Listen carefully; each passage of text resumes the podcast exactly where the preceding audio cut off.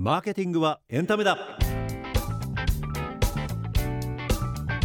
有田俊介ノーワンレディオポッドキャスト。こんにちは。マーケティングコンサルタントの有田俊介です。ナビゲーターの岡野美和子です。マーケティングラジオドラマとしてリカフェの再生物語をこの番組では続けています。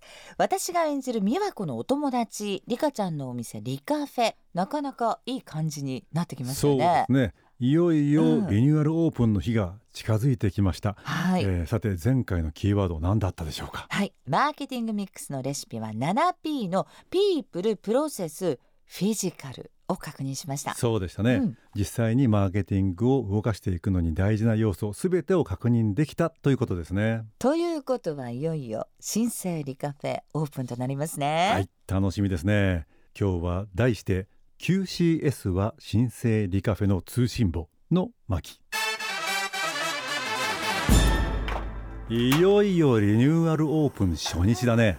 なんかリカちゃん以上に緊張してる私リカフェのオリジナルエプロン。都似合うね。可愛いよ。あらありがとう。あなたも意外に似合ってるわよ。意外にかよ。まあいいか。ところで QCS シートはリカちゃんと確認できた？もちろん。っていうか QCS シートまた新しいキーワードだし。あれこの前渡したチェックシートのことだよ。飲食店の通信簿ってやつ。もう忘れちゃった？あーあれね。覚えてる覚えてる。じゃあ今日は私から質問するわよ Q ってなんだ？あ Q はですねクオリティ品質のことですね。はい、えーつまりお店が提供するフードとかドリンクの温度とかね見た目美味しさ鮮度、えー使う食器類の汚れとかメニューの値段とか全てその飲食店のクオリティに見合ってますかっていうことだよね。よろしい。じゃあ C は？あはい。C はですね、えークレンリーネスのことです、えーつまり店内の清潔さとか整頓状況っていうことですね。はい、えー今はコロナでお客様がみんな神経質になってるんでこれ特に大事ですね。はい、えーお店の前とかエントランス店内テーブルカウンターにトイレ、えー観葉植物が飾ってあったらあそれとかオブジェ。みんな綺麗にお掃除されてますか？変な匂いはありませんか？かかってる BGM の音量は快適ですか？そんなお店の環境全体の整理整頓状況のことっていうことかな。よろしい。それでは最後の S について説明せよ。はい、えーこれはサービスの S です、はい。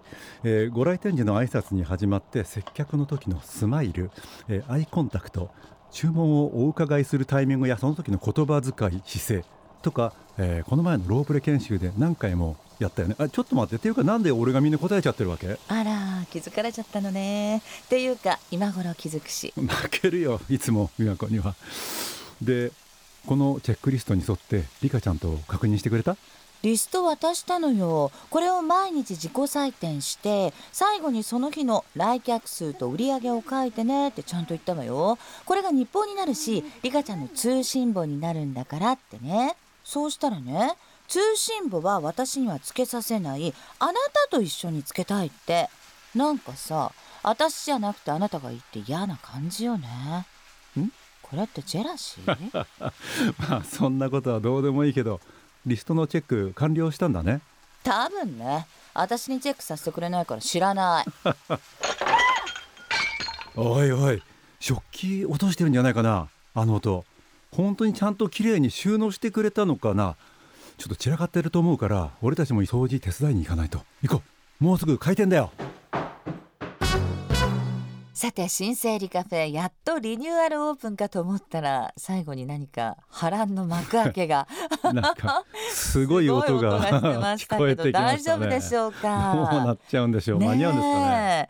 今日のねキーワード QCS シートでした。はいえーまあシートはともかくとして、はいはい。QCS アルファベットで QCS っていうことなんですけうん、れども、クオリティはね、はい。なんか Q はわかりますけど。そうですね。でまあクオリティの Q にしてもですね、はい。単純に品質って言ってもなんかそうは言っても分かりにくいと思うんですけども、まあ劇中でもねお話ししてましたけど単純に美味しいっていうだけではなくて、それの温度であったり、うん。それに関わるもの全てに関わる品質の話ですよね。うん。で C のクレンリネスっていうのは、はい。まあ英語のクリーンのまあ名詞と思ってもらえばいいんクですけれどもレンリネスね。初めて聞きました。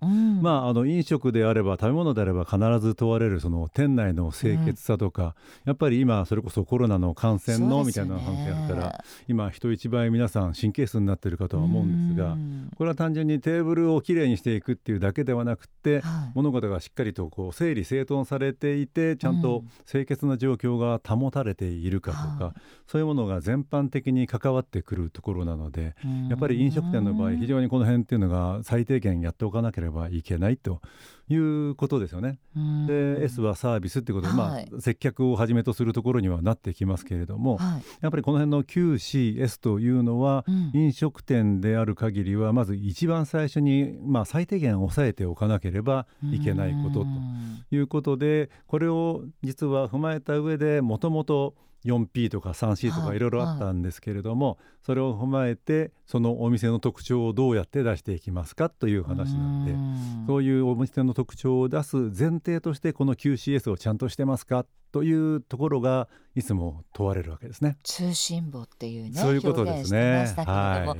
えこれ素朴な疑問なんですが、えっと丸とか×じゃなくて数字とかで記入すそうですねですか。ですのであのまあいろいろそれこそコンサルの方のやり方はあるんですけれども、はいはい例えばテーブルの汚れ具合って丸か×じゃないじゃないですか。あそうですよね。散らかり具合だったりとか、うんうんうんまあ、メニューがどこにあるとかちゃんと配置されてるみたいな話とかがこう、はいまあ、大抵の場合は5段階評価ぐらいの中でやるわけですよね。ですのでまあ日報じゃないですけれども、うん。ちゃんと今日オープンをする前にそれがちゃんと整ってますか、というところがあ窓拭き忘れたとかねいう話があるかどうかっていうのはあの 4P とかその辺っていうのは毎日の日課ではチェックできないんですけれども。うん。こういう QCS っていうのは日課的にチェックをしなければいけないあトイレの掃除忘れたっていうわけにもいかないのでそのトイレの清掃状況なんかもこのクレンリネスに入ってくるわけなんですねそう。か日報っていうことになるわけですそういうことです。からね。はい。コンサルの方がチェックするってことですか？コンサルの方というよりはうんコンサルがこれが通信簿なんであ毎日日記つけてくださいねというのを、うんまあ週とか月でまとめたものをチェックするわけですよね。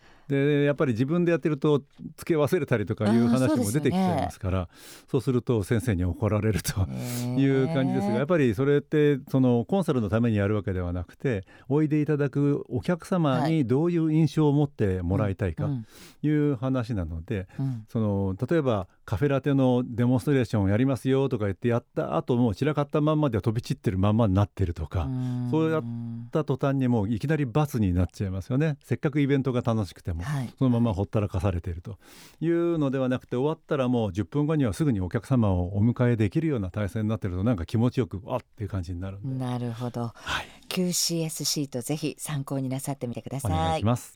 この番組ではあなたからの質問や感想もお待ちしています。番組専用メールアドレスノーワンラジオ834アットマーク gmail.com までどうぞお気軽にお寄せください。有田俊介ノーワンレディオポッドキャスト。今回はここまで。次回もお楽しみに